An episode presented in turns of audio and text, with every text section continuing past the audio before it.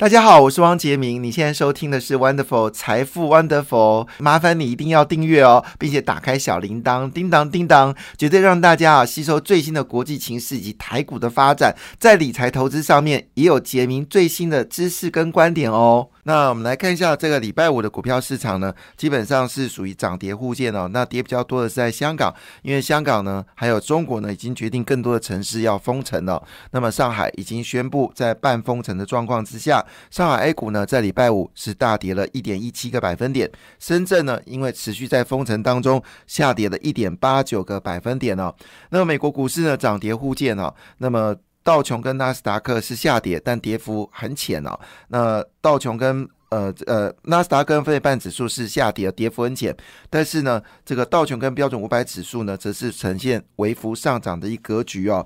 那么亚洲股市部分呢，印度股市是跌掉零点四一个百分点，其他东协股市呢是全面上涨，俄罗斯股市呢还是持续的一个下跌幅度哦，呃下跌当中，但下跌的幅度呢已经慢慢的减少了哈。那么最新消息呢？油价呢，在这个呃，就是三月二十八号的年，就是现在啊。那么一开盘，国际油价呢是下跌三个百分点哦。那么从每桶二十块美金一桶呢，跌到了一百一十六点八二块美金哦。但市场呢还是很担心哦，油价会不会持续的走高？因为呢，现在中东呢又发生新的战事哦，由乌朗伊朗所支持的这个呃叛变的部队呢，针对这个中东地区呢做开火。那么据了解呢，已经有打到一些除油槽啊，所以在礼拜四晚上的时候呢，油价的波动性非常剧烈。那么首席经济学家呢高盛哦，那么认为说，油价如果攻到两百块美金一桶的话呢？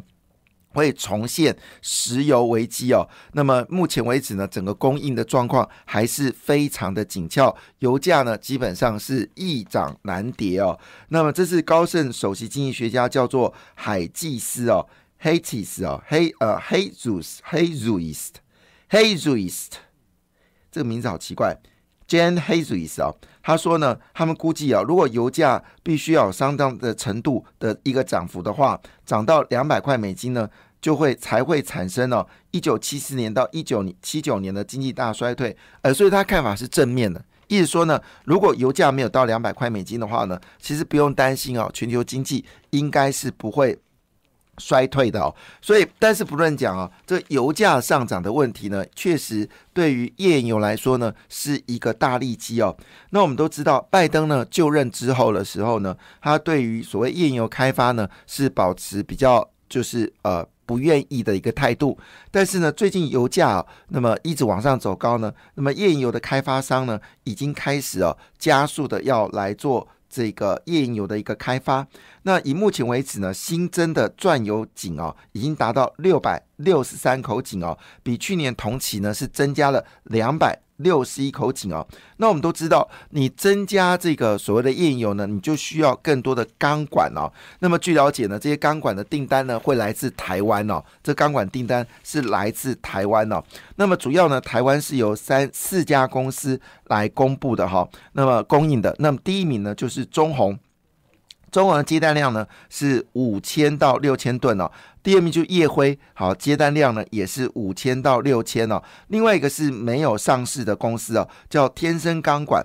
好，声音的声，好，那也是五千五到六千公吨哦。那么订单的年度呢，一路是到六月份哦。所以最近呢，这钢铁股表现哦是非常好的。这让我想到一个立法委员呢，叫高嘉瑜。那我们知道之前呢，这个台积电在大涨的时候呢，他公布他的这个财产呢，拥有大量的这个台积电哦。但是他最近公布财产呢，发现到他是钢铁王哦。看起来高嘉瑜做股票，哎，做的还不错，真的有抓对时事哦。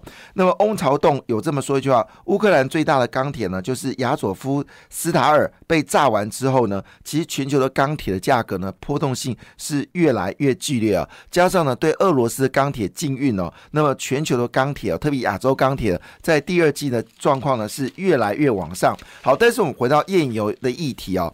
那么这里面谈到一个很重要的一个讯息，这是什么讯息呢？就是昨天来自台湾的政府哦所公布的一个二零五零年哦净碳近零碳好的排放路径哦，那么针对台湾现在再生能源呢，表达非常明确的一个看法啊。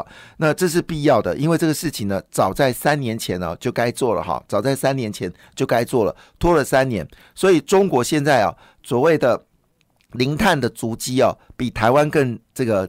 这个更前面哦，但是你知道吗？如果在未来的就是明年之前呢，如果企业没有办法做好做好这个零碳计划的话呢，它的产品可能在全世界就没办法销售哦，问题比大家想象的严重。那这个问题呢，我们其实在二零一九年，我们我跟于燕呢在主持节目的时候呢，就对呃蔡英文政府呢就提出呼吁，这个事情很重要。但是呢，我们政府是到今天呢才公布，好，公布也是好事，晚公布早公布，那不如早公布。那既然选择晚公公布，公布也是好事哦。那么这一次呢，已经呃大规规模的提到了一件事情，就是要去核能完之后呢，就要去煤炭哦，这是一个明显的一个方向。好，那么希望在二零五五零年呢，就变成是占比呢是十个百分点哦。那么其中新发展的部分呢是氢能源哦，所以呢立法院会立法，好，就是针对氢能源的部分呢做法律上的呃法案上的一个支持。好，但是呢再生能源呢才是关键点。那么在这一次的二零五零年近零谈判当中呢，好是希望整个再生能源能够达到。百分之七十啊，最高能够到百分之七十，所以呢，整个所谓的这个呃，我们说的这些，包括联合再生啊，还有这个元晶啊，啊，这个还有茂茂迪呀，好这些所谓的能源股呢，其实前阵子有很多能源股票是连续好几根涨停板了。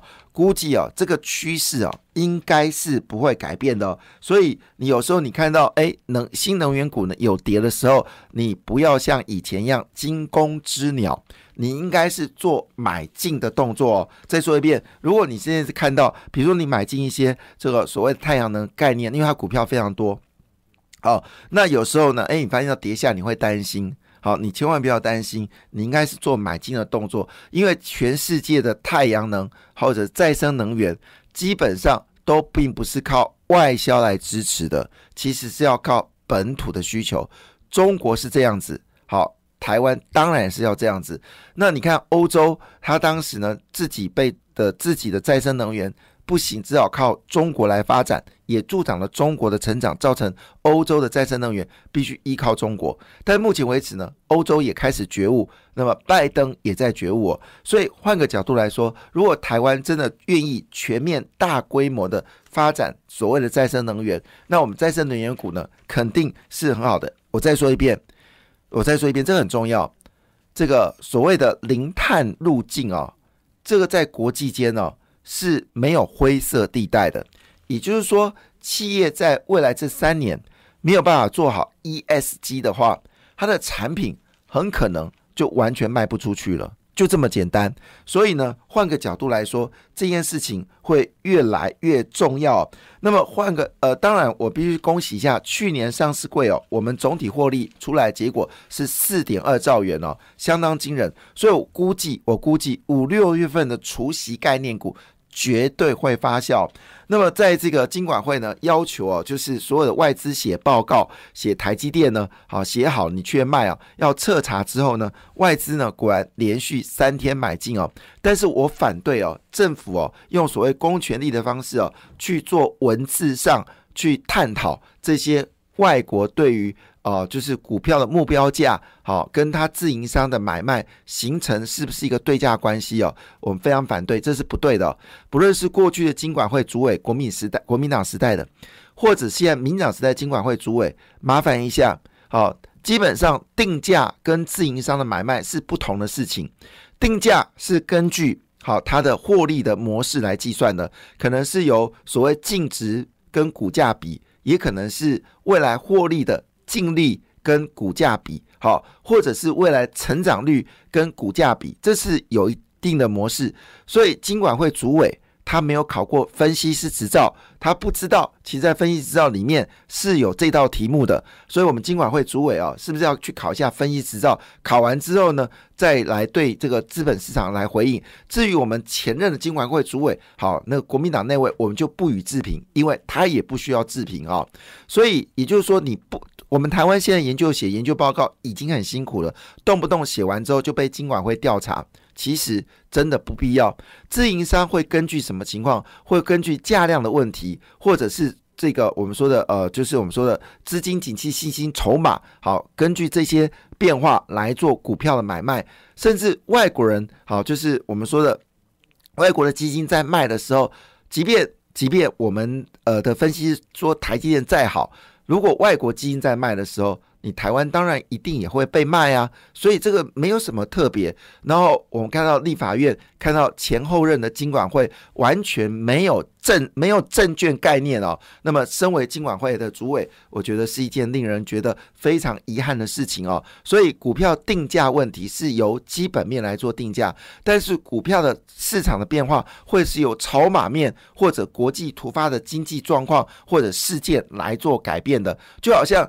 我明明看到台积电业绩三纳米就在今年的第三季就会全面量产，所以我们根据它获利状况，当然就会评估出台积电有一千块的价位。但是这时候突然之间来一个全球疫情大爆发，或者全球来一个俄乌俄战争，你觉得自自营商敢不卖吗？自营商不卖，哎，他的获利就减少，他的薪水就会减少。这时候你还说一句话啊？没有啊，你基本上哎。你自营商的报告，你的研究报告写的是台积电买进，然后你做卖出的动作不对，哎，拜托，股票市场要这么好做就好了，好不好？只要基本面做完，股票就会涨。那我们就不要做技术分析了，我们也不要做总体这个各式各样的一个讨论了。好，所以我觉得这件事情啊，也提供我们今晚会做报告了，不要再对台湾的证券商或者台湾的这个所谓的呃外资报告来做所谓的严格管制，这是非常不理智的事情，也违反国际啊这个证券的看法啊。这个提供只是我这个个人意见哈。那么外资呢已经已经连续三买了哈，那么台积电转。机有起来，预计股价呢有可能上看到六百块钱呢。另外一则新闻呢也非常重要，就是呢台积电呢也公布了它的业绩哦，那么淡季呢是超旺哦，那么整个趋势已经是确认啊，明显的，如果你今天淡季超旺，那旺季不就是更旺吗？那以这个情况来看的时候呢，外资把券商把台积电的股价呢写得很好，也是很正常的事情啊，所以我觉得。啊，这前任后任的金管会主委不要扮演猪头，好不好？我觉得这件事很重要。那么根据这个呃黄珊珊认定啊，猪头就是没有能力想去做这个位置的人，称之为猪头，好不好？那目前为止呢，包括超伟跟辉达呢，大客户订单呢非常稳定，在五纳米部分呢收到预付款，那么在三纳米部分呢也开始接受新的订单了，所以呢，台积电第二季的业绩还会再冲高啊。另外一件事呢是红海。红海呢决定哦要去印度挂牌，哇，这个事情表示呢，红海去中国化是不是越来越明显呢？特别是富士康呢会分拆附属的公司哦，第三季呢会到这个印度去挂牌哦，那这个消息也值得去关注。那今天有关苹果的消息呢，是 MacBook MacBook Air 它已经变大，那么整个台链呢，包括广达跟红海呢，可能会有大力多提供大家做参考。好，当然。电子股部分还是要集中在 MCU，还有所谓的这个 MOSFET 哦，这种比较属于就是我们说的必备的这种 IC 设计哦。那我估计呢，股价还会持续冲高。那今天最新的消息呢，强茂的车用所需要的这个 MCU 呢，据了解呢，这个需求呢持续的扩大供应哦，那么需求大幅的增加。好，但是我觉得股票市场呢，当然你还是要跟突发事件要连结哦，这个是蛮重要的哈。所以，我们这一路呢，替各位呢都掌握到，就是整个，就是根据媒体的新闻呢，帮各位掌握到有关钢铁股的一个上涨，还有包括了再生能源的上涨啊。那也恭喜大家，其实这一波应该都还算是不错的。那另外就是我们说的，紧接着就是我们说的再生能源里面有关厨电系统。里面也包括中心店，也包括东元，也包括了这个呃大同哦，很可能会陆续有一些不错的表现。那接下来就是我们说的在所谓的电池部分呢，最近也表现很好，这都是跟着最近的时事的发展。那么最新的消息呢是铝价，因为毕竟呢俄罗斯呢被制裁完之后呢，铝没有办法供应哦，所以全球的回收业呢开始对于所谓废铝的回收呢大幅的增加哦。那美国呢已经开始哦回收空罐头跟废汽车重新炼制，所以铝业呢又成为一个新的话题。而铝业部分呢最关键的公司呢有这两家公司哦，凯美跟利隆哦，因为国际大厂尼奇康哦已经呃宣布要调高整个就是铝电的供应哦，所以包括凯美、利隆。金山电哦，可能都会有一定的表现。那当然，钢铁股持续上涨哦。特别事情是，大成钢呢买的是美国铝业哦，所以呢，今天在《工商时报》的 B 七版是这么说的：打铁趁热哦，中钢、大成钢哦，掀起了这个涨价潮哦。那么这是在选择权部分呢，是一个热卖的商品哦，也提供大家做参考。另外呢。叶联跟台荣呢，也同时间对不锈钢的这个价格呢，也称为上涨的动能会大幅的增加哦，好，提供大家做参考。感谢你的收听，也祝福你投资顺利，荷包一定要给它满满哦。请订阅杰明的 Podcast 跟 YouTube 频道财富 Wonderful，感谢，谢谢 Lola。